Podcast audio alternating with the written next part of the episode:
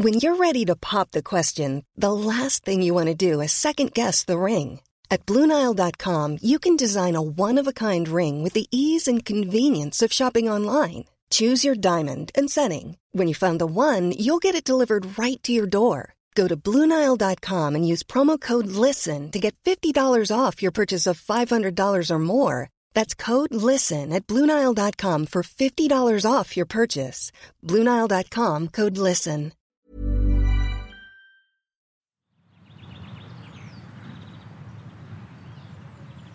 Aber meine Mama und meine Schwester, von der weiß ich bis heute nicht, ob sie lebend tot sind, ähm, wenn sie tot sind, wo sie sind. Eine Familie verschwindet. Eine komplette Familie bestehend aus Vater, Mutter und einer Tochter. Und das war halt sehr ungewöhnlich, weil sich niemand erklären konnte, warum die Familie weg ist. Verschwunden. Im niedersächsischen Drage. Im Juli 2015. Von einem Tag auf den anderen, spurlos. Wir sagen aber auch immer, solange die Leichen nicht gefunden sind, kann natürlich keine endgültige Gewissheit herrschen. Und dann wird eine Leiche gefunden. Die des Vaters, Marco Schulze. Wieso fahre ich 25 Kilometer, um mir das Leben zu nehmen? Und, und, und, und äh, hier vorne gibt es in Geestach eine Brücke, versteht kein Mensch. So eindeutig wie Marco Schulzes Selbstmord ist ansonsten nichts im Fall Drage. Von Silvia Schulze und ihrer zwölfjährigen Tochter Miriam fehlt bis heute jede Spur. Nun vermuteten wir auch bald, äh, worum es sich dabei handeln könnte, nämlich vermutlich um einen erweiterten Suizid. Herr Schulze muss seiner Familie irgendetwas angetan haben und sich anschließend selbst umgebracht haben. Der Fall ist ungeklärt, der Ort befleckt. Ich hatte bis vor kurzem ganz wirklich immer wieder an bestimmten Punkten, wenn ich durch die Feldmark oder so fahre, ganz häufig dran gedacht. Ich kann die Feldmark überhaupt nicht durchfahren, ohne nicht daran zu denken. Also das ist tatsächlich eine innerliche Suche. Niemand kann abschließen. Es klafft eine Lücke im Leben aller, die Familie Schulze kannten. Dieser Podcast untersucht diese Lücke. Das, was damals passiert ist und vor allem das, was heute davon übrig ist. Die Ohnmacht, die Trauer, die Fragen. Ich feiere ähm, am 1. Februar den Geburtstag meiner Mama, ähm, ohne meine Mama anzurufen, ohne zum Kaffeetrinken hinzufahren, äh, ohne äh, mit ihr Kontakt zu haben. Der Fall bleibt ungelöst. Auch für diesen Podcast. Er will nicht ermitteln oder aufklären. Er möchte dem nachspüren, was zurückbleibt, wenn die Behörden abgerückt sind. Und das bringt den Fall ganz schlicht und treffend auf den Punkt. Man kann es nicht verstehen.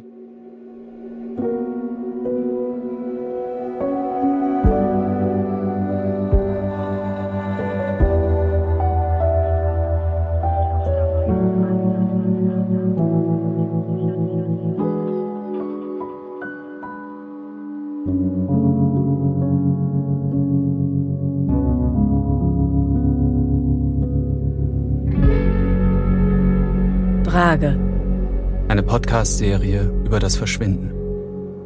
Folge 6. Nirgendwo.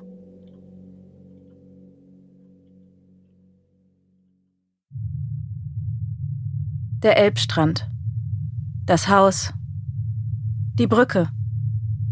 Der Mühlenteich. Der Reiterhof. Orte der Erinnerung. Orte der Suche.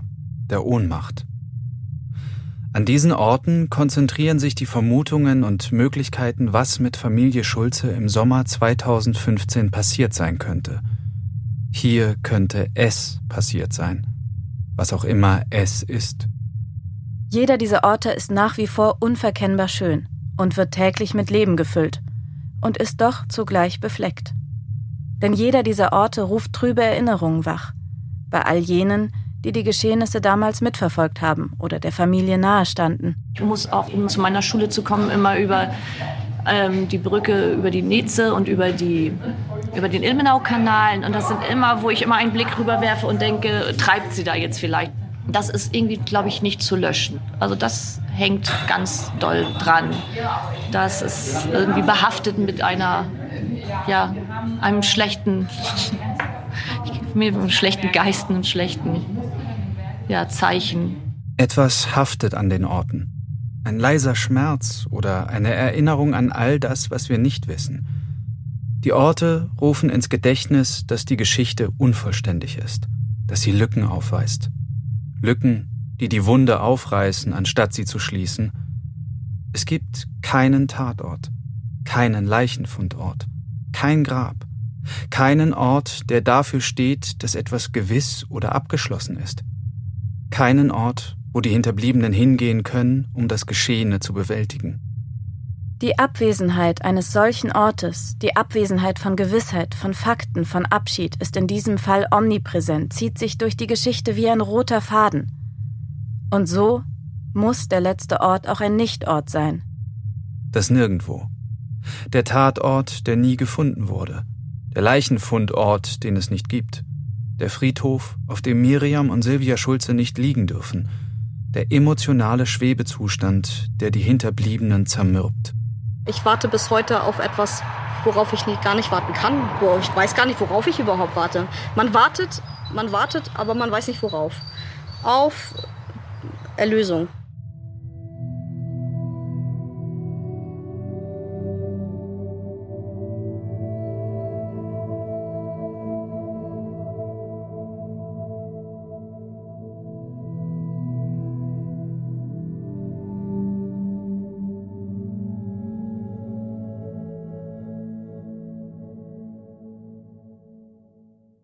Die Polizei hat im Fall Schulze umfassend gesucht. Unzählige Einsätze zu Wasser, zu Land, in der Luft, mit Hunden, mit Tauchern, mit Hundertschaften, mit allen technischen Hilfsmitteln. Die erste Suchaktion fand am 24. Juli 2015 in der Umgebung des Wohnhauses der Schulzes und am Drager Elbstrand statt. Mehr als drei Jahre später sind die Behörden ein bisher letztes Mal ausgerückt und haben ein Privatgelände unweit des Reiterhofes von Stefanie Meyer-Oelker durchkämmt.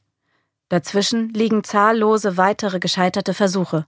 Wir haben ein Waldgelände nach einem Hinweis mit äh, mehreren äh, Leichenspürhunden abgesucht. Wir haben nochmal in der Elbe gesucht nach einem Hinweis im Bereich äh, Hobte, am Fähranleger dort gab es einen Hinweis.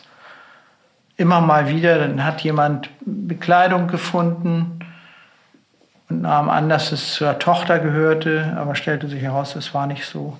Tatort, Tatwaffe, Tatzeit, Tatablauf, Tatmotiv. Alles unklar. Ein Tatort oder ein Leichenfundort liefern Informationen, Gewissheit, Indizien, an die man sich halten kann. Ich glaube, es ist extrem bedeutend, weil das einen Abschluss darstellt. Ein Abschluss äh, vielleicht der Gedanken auch. Weil ich könnte mir vorstellen, wenn ich Betroffener wäre, dass ich immer überlegen würde, wo sind sie? Und das würde nie aus meinem Kopf herausgehen. Und ich vermute, dass es dem Familienangehörigen genauso geht. Und äh, das muss ganz schlimm sein.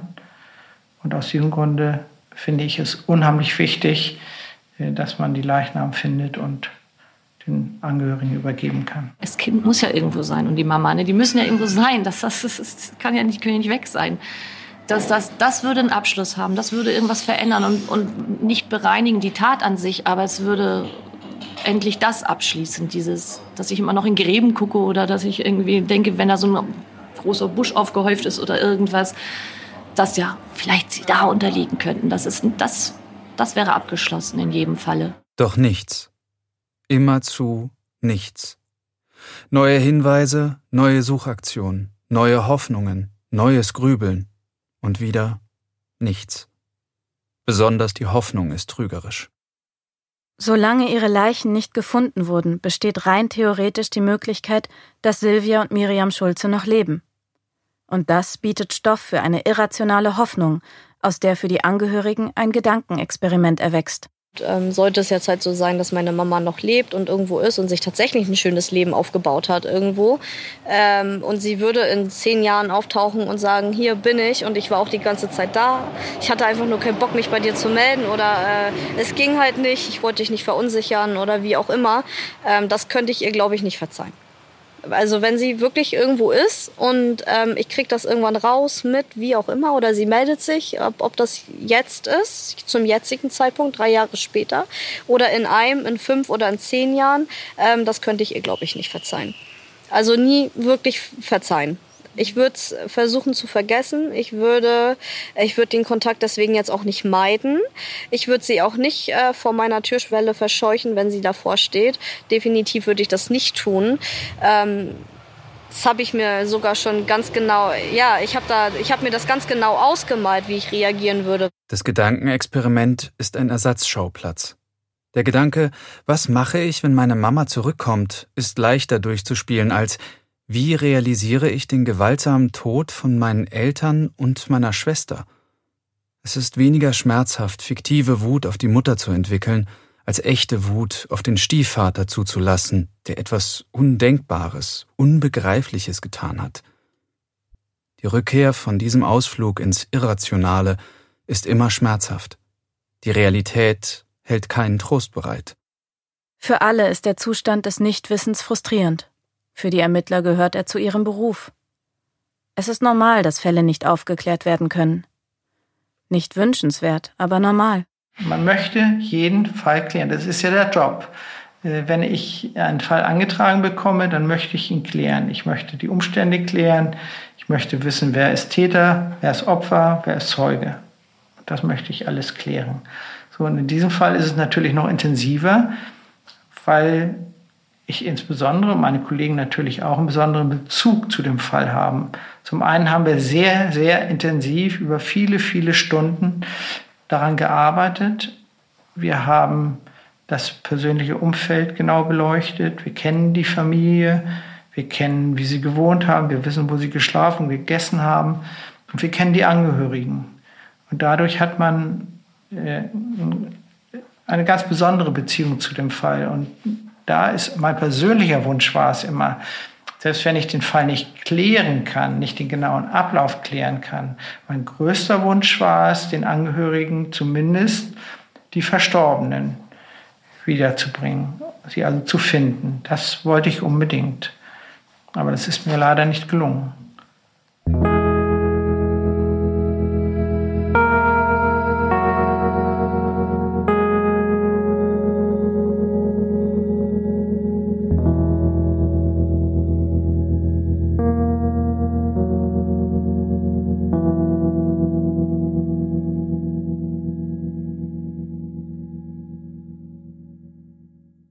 Ich hätte gerne mit den Familienangehörigen am Grab gestanden.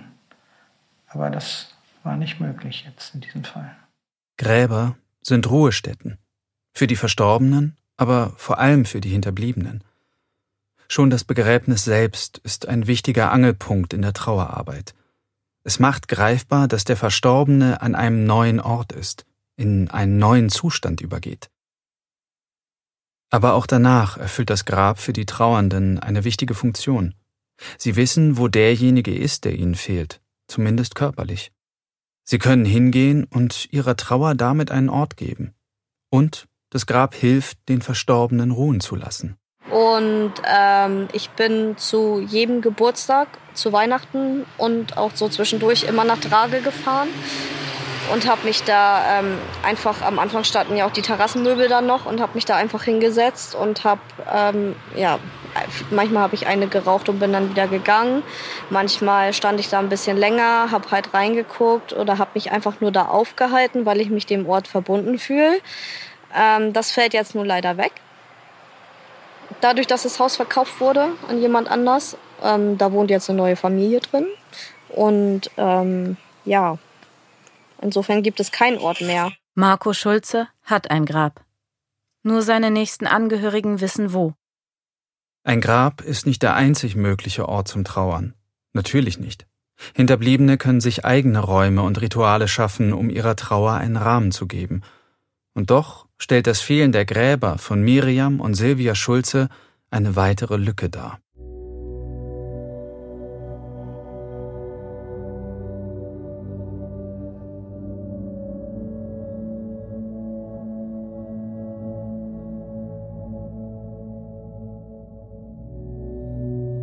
Meine Mama und meine Schwester, von der weiß ich bis heute nicht, ob sie lebend tot sind. Ähm, wenn sie tot sind, wo sie sind. Ähm, hier im Dorf wird auch immer noch darüber gesprochen, auf dem Dorffest, auf dem Feuerwehrball. Das kommt immer wieder hoch, das Thema. Das beschäftigt hier ja auch alle, ist ja ganz klar. Es ist ja auch klein hier, ne? Dann grübelt man natürlich ständig darüber, was könnte passiert sein. Haben wir überall an den richtigen Stellen gesucht? Haben wir irgendwelche Dinge übersehen?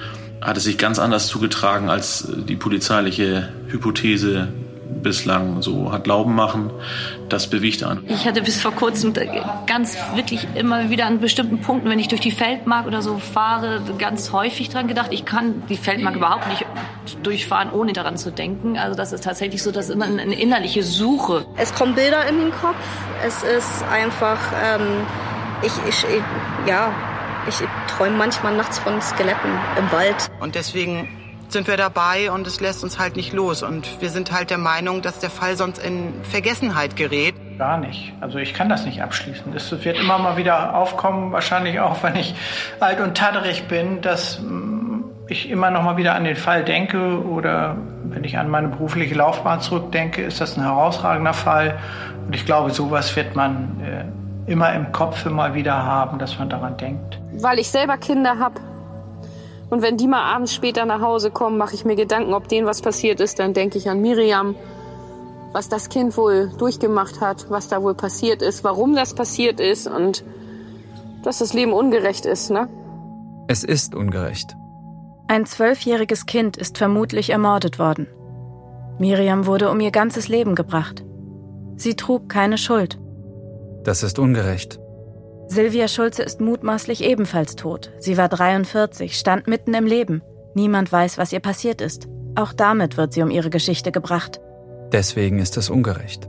Marco Schulze hat mutmaßlich seine Frau und seine Tochter ermordet. Er kann nicht befragt werden, er kann nicht bestraft und auch nicht entlastet werden. Ungerecht. Eine ganze Sonderkommission hat unermüdlich ermittelt, doch all die Befragungen, Grübeleien, Überprüfungen, Suchaktionen hatten kein Ergebnis. Auch das ist ungerecht. Eine ganze Menge Menschen, die Familie Schulze oder der Suche nach ihr nahestanden, wurden um das Ende der Geschichte gebracht. Ungerecht.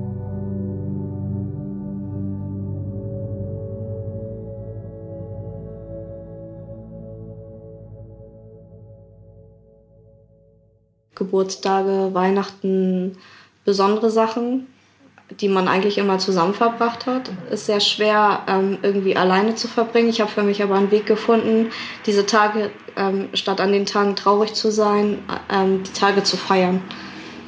Trotzdem immer noch irgendwie mitzufeiern. Also Mamas Geburtstag, da wird definitiv eine Flasche Wein aufgemacht und die trinke ich mit ihr in Gedanken. Trauer ist kein linearer Prozess. Sie fängt nicht an einem Punkt an, verläuft in typischen Mustern und hört dann irgendwann auf. Trauer ist individuell, in ihrer Dauer, in ihrer Tiefe, in ihrer Entwicklung. Wer trauert, muss verschiedene Aufgaben bewältigen, um ein neues Leben mit dem Verlust zu führen. Nicht unbedingt nacheinander, sondern insgesamt, parallel.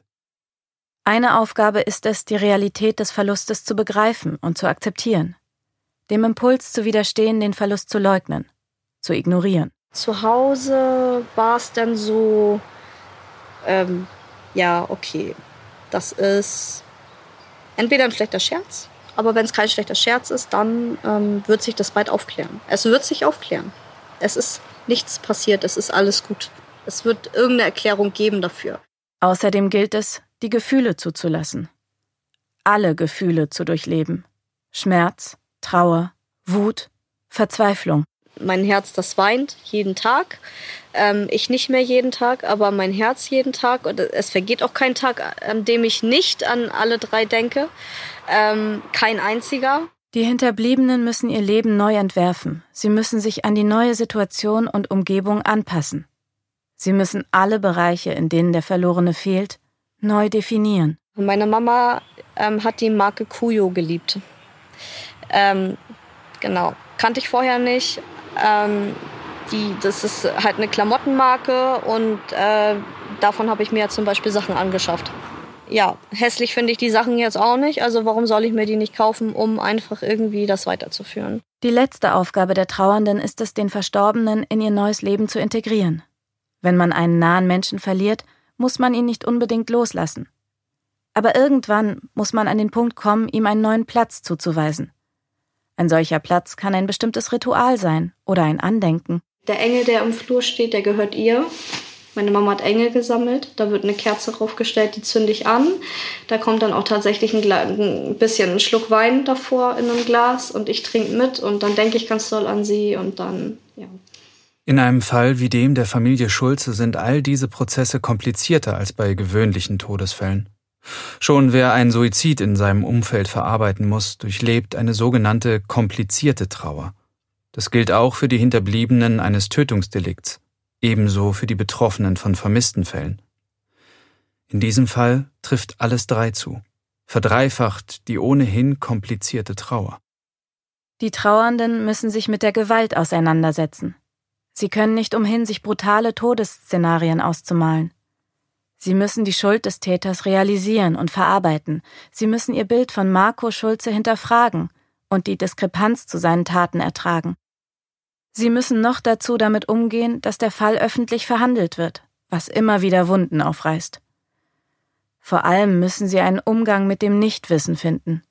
Sie müssen akzeptieren, dass Sie unter Umständen niemals Gewissheit erlangen werden. Die Traueraufgaben werden für die Hinterbliebenen im Fall Schulze zu einer unfreiwilligen Daseinsbestimmung. Ein Ende ist nicht abzusehen. Irgendwann auch so der Moment, wo man gerne abschließen würde, das ist häufig gesagt worden, wir möchten jetzt endlich damit abschließen. Und es gab dann aber immer wieder Berührungspunkte oder andere Dinge, die, die das wieder heraufbeschworen und dann, ja. Die Ereignisse von 2015 werden immer wieder heraufbeschworen.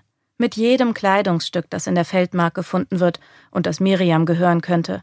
Mit jeder Suchaktion, die Privatermittler starten. Und mit jedem Jahrestag, an dem Zeitungen, Radio, Fernsehen erneut daran erinnern, dass der Fall Schulze nicht abgeschlossen ist. Es gibt keine andere Chance. Drage muss sich mit dem Zustand arrangieren, das Nirgendwo akzeptieren, die Traueraufgaben immer weiter beackern, bis irgendwann, hoffentlich dauerhaft, Ruhe einkehrt.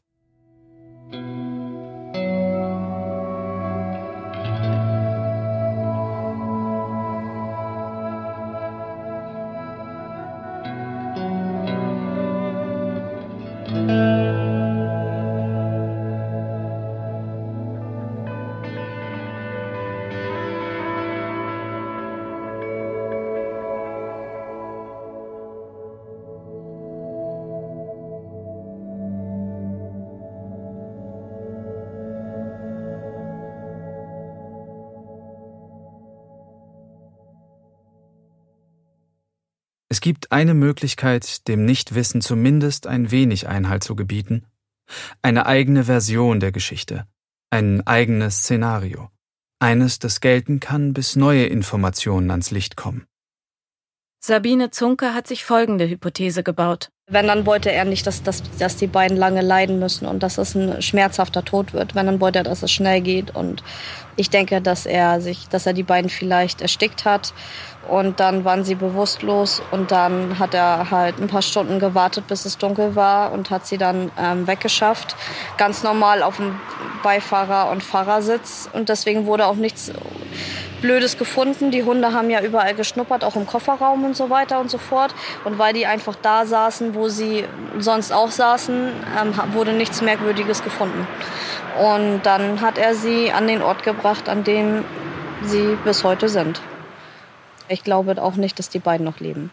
Sabine richtet ihren Blick nicht nur auf das, was geschehen ist, sondern versucht auch, den mutmaßlichen Mord mit ihrem Bild von Marco in Einklang zu bringen. Und obwohl er kein Mensch ist, dem ich zutraue, dass er ein perfektes Verbrechen, und das ist es ja in dem Moment, wenn du so durchdacht bist, begeht, scheint er das ja augenscheinlich irgendwie getan zu haben. Und dann hat er nachgedacht. Und dann hat er auch so weit gedacht, das Auto hinterher zu reinigen. 100 Prozent.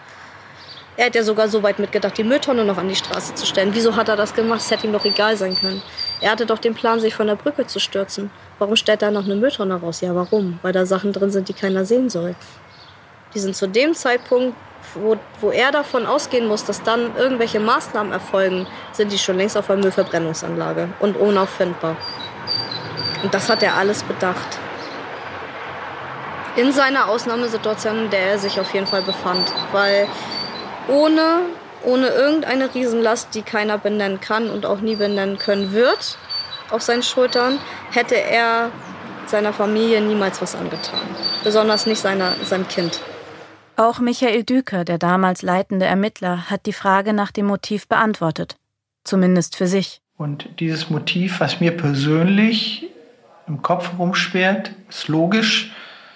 Es wäre auch ein Motiv, aber es ist in keinster Weise belegbar. Das ist eine, eine Mutmaßung. Äh, aber das geht so ins Persönliche der Familie, so dass ich das hier nicht äh, sagen kann.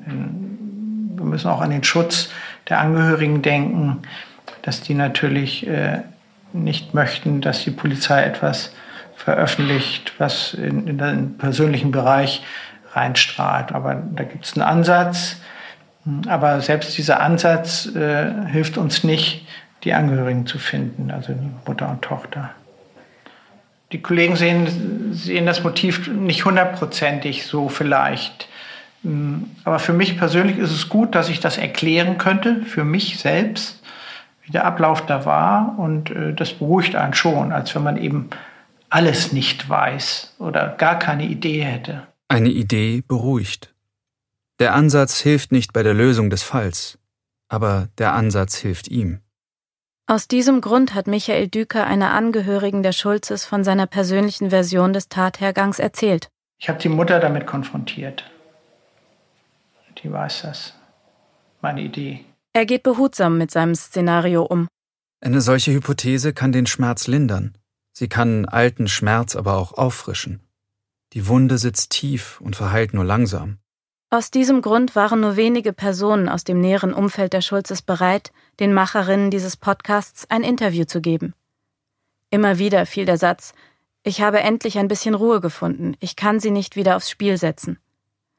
So geht es der Nachbarin von Familie Schulze, deren Tochter mit Miriam eng befreundet war.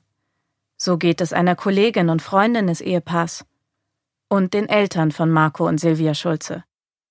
Sie alle haben ein Interview abgelehnt, oder nicht auf die Anfragen reagiert. Für sie alle ist die Auseinandersetzung zu schmerzhaft.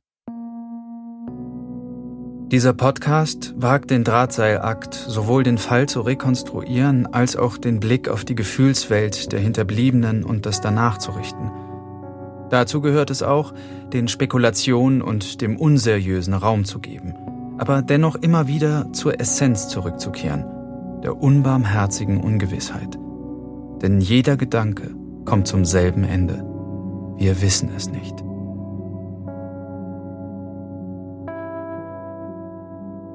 Ein kurzer Blick in die Statistik. Die deutschen Behörden führen eine Kartei, in der Vermisstenfälle und die Funde unbekannter Leichen zusammengeführt werden. Darin sind aktuell 10.000 Fälle in Deutschland gespeichert. Täglich werden 200 bis 300 Fahndungen neu eingespeist.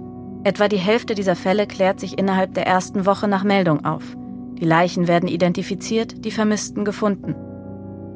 Binnen eines Monats liegt die Aufklärungsquote dieser Fälle bei ca. 80 Prozent. Es gibt darin aber auch Fälle von Vermissten, die seit bis zu 30 Jahren verschwunden sind. Der Anteil jener Personen, die nach über einem Jahr noch nicht gefunden wurden, liegt bei ca. 3 Prozent. Zwei dieser Personen sind Silvia und Miriam Schulze. Drei Prozent von 10.000 sind 300. Hinter 300 Vermissten steht jeweils ein Umfeld, das keinen Abschluss findet, das die Punkte jeden Tag neu zu verbinden versucht, dessen Gedankenkarussell sich immer zudreht. Ich bin ja nicht alleine damit. Es gibt ja ganz viele andere Familien auf der Welt, die auch sitzen in derselben Situation wie ich und auf, auf etwas oder jemanden warten, die jemanden vermissen der vermisst ist und gilt bis heute über Jahre. Hinter all diesen Vermissten stecken auch Ermittler, die alles versucht, aber es nicht geschafft haben. Für sie ist es Teil ihres Jobs, dass sie Fälle unaufgeklärt zu den Akten legen müssen. Der Vermisstenfall als solcher verjährt nicht. Das heißt, ähm, auch wenn heute noch wieder Hinweise eingehen, gibt es ähm, Sachbearbeiter, die der Sache nachgehen, sie entsprechend bewerten und möglicherweise kann es auch in Zukunft noch wieder zu vereinzelten Suchmaßnahmen kommen. Ähm, denn ja, solange auch nicht endgültig Miriam und Silvia Schulze für tot erklärt sind, und das ähm, kann ja noch äh, Jahre dauern, solange verjährt eben auch diese Vermissten-Sache nicht. Das Verschollenheitsgesetz regelt in Deutschland, wann und wie Vermisste für tot erklärt werden können. Zehn Jahre nach Verschwinden gelten sie rechtlich als tot. Die Personenfahndung wird aber erst nach 30 Jahren eingestellt. Zehn Jahre. Das Verschwinden von Silvia und Miriam Schulze ist heute vier Jahre her. Vier Jahre, die wie eine Ewigkeit wirken. In sechs Jahren wird das Gesetz Mutter und Tochter höchstwahrscheinlich für tot erklären. Gesetze haben eine Klarheit, die für Trauer nicht gilt.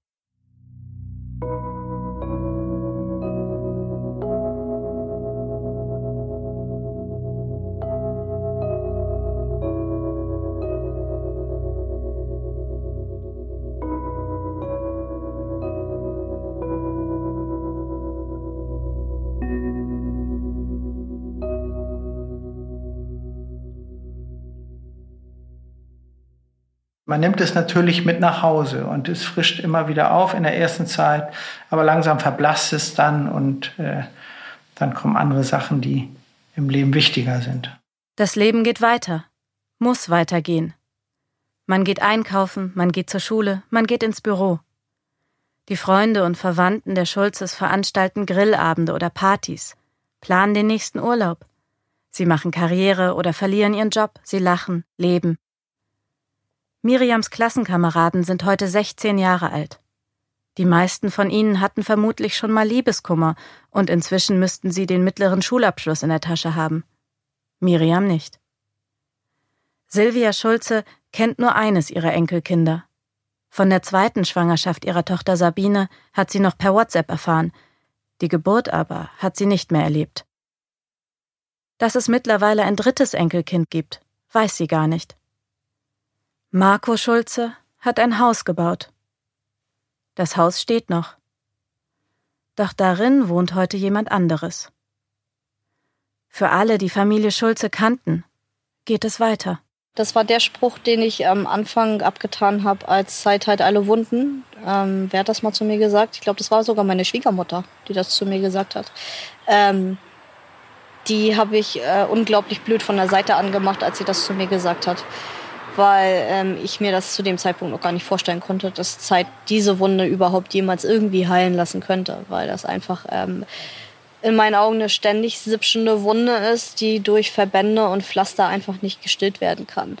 Und es ist aber heute gesagt tatsächlich so, dass Zeit die Wunde zu einer Narbe hat werden lassen.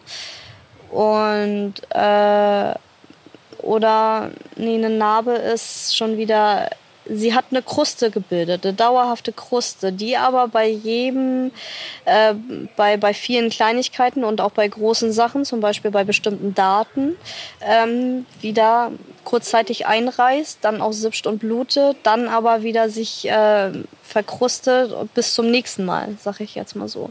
Das sagt Sabine Zunker im Mai 2018. Als die Macherinnen des Podcasts sie einige Monate später noch einmal kontaktieren, erklärt sie, dass sie leider nicht mehr zur Verfügung stehen kann für Gespräche. Sie nehmen sie zu sehr mit, rissen die verkrustete Wunde zu sehr auf. Ihr Leben geht weiter. Und auch wenn es jeden Tag ein bisschen besser wird, eine Spur bleibt. Nicht nur für Sabine Zunker, nicht nur für alle, die mit dem Fall zu tun hatten oder Familie Schulze nahestanden, sondern für alle, die einen Verlust erlitten haben, dessen Geschichte kein Ende hat.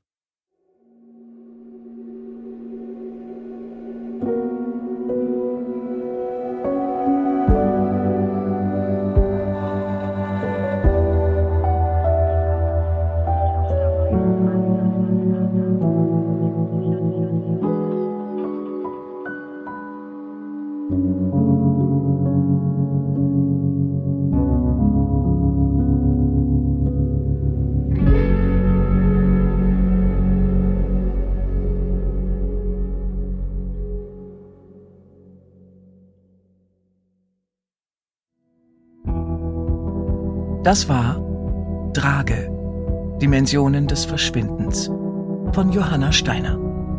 In Zusammenarbeit mit Hanna Rau. Es sprachen Anna Amalie Blomeyer und Elmar Berger.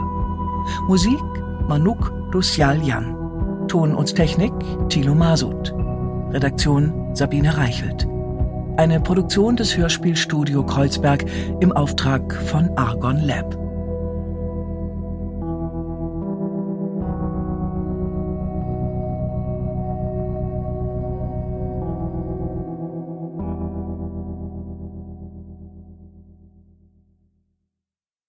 Ich bin Hanna Rau und ich bin eine der Macherinnen von Trage. Ich glaube zwar nicht ernsthaft, dass dieser Podcast zur Aufklärung des Falls beitragen kann, das war ja auch gar nicht unser Anliegen, aber trotzdem besteht natürlich irgendwie die Möglichkeit, dass eine der Hörerinnen oder Hörer irgendetwas mitbekommen hat, etwas weiß, irgendwas gesehen hat, was auch immer. Und wenn das tatsächlich der Fall sein sollte, dann meldet euch bitte bei der Polizeiinspektion Harburg in Buchholz. Telefonnummer und E-Mail-Adresse findet ihr in unseren Show Notes. Hey, it's Danny Pellegrino from Everything Iconic.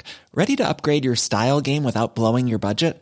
Check out Quince. They've got all the good stuff shirts and polos, activewear, and fine leather goods, all at 50 to 80% less than other high end brands. And the best part? They're all about safe, ethical, and responsible manufacturing. Get that luxury vibe without the luxury price tag. Hit up quince.com slash upgrade for free shipping and 365 day returns on your next order. That's quince.com slash upgrade.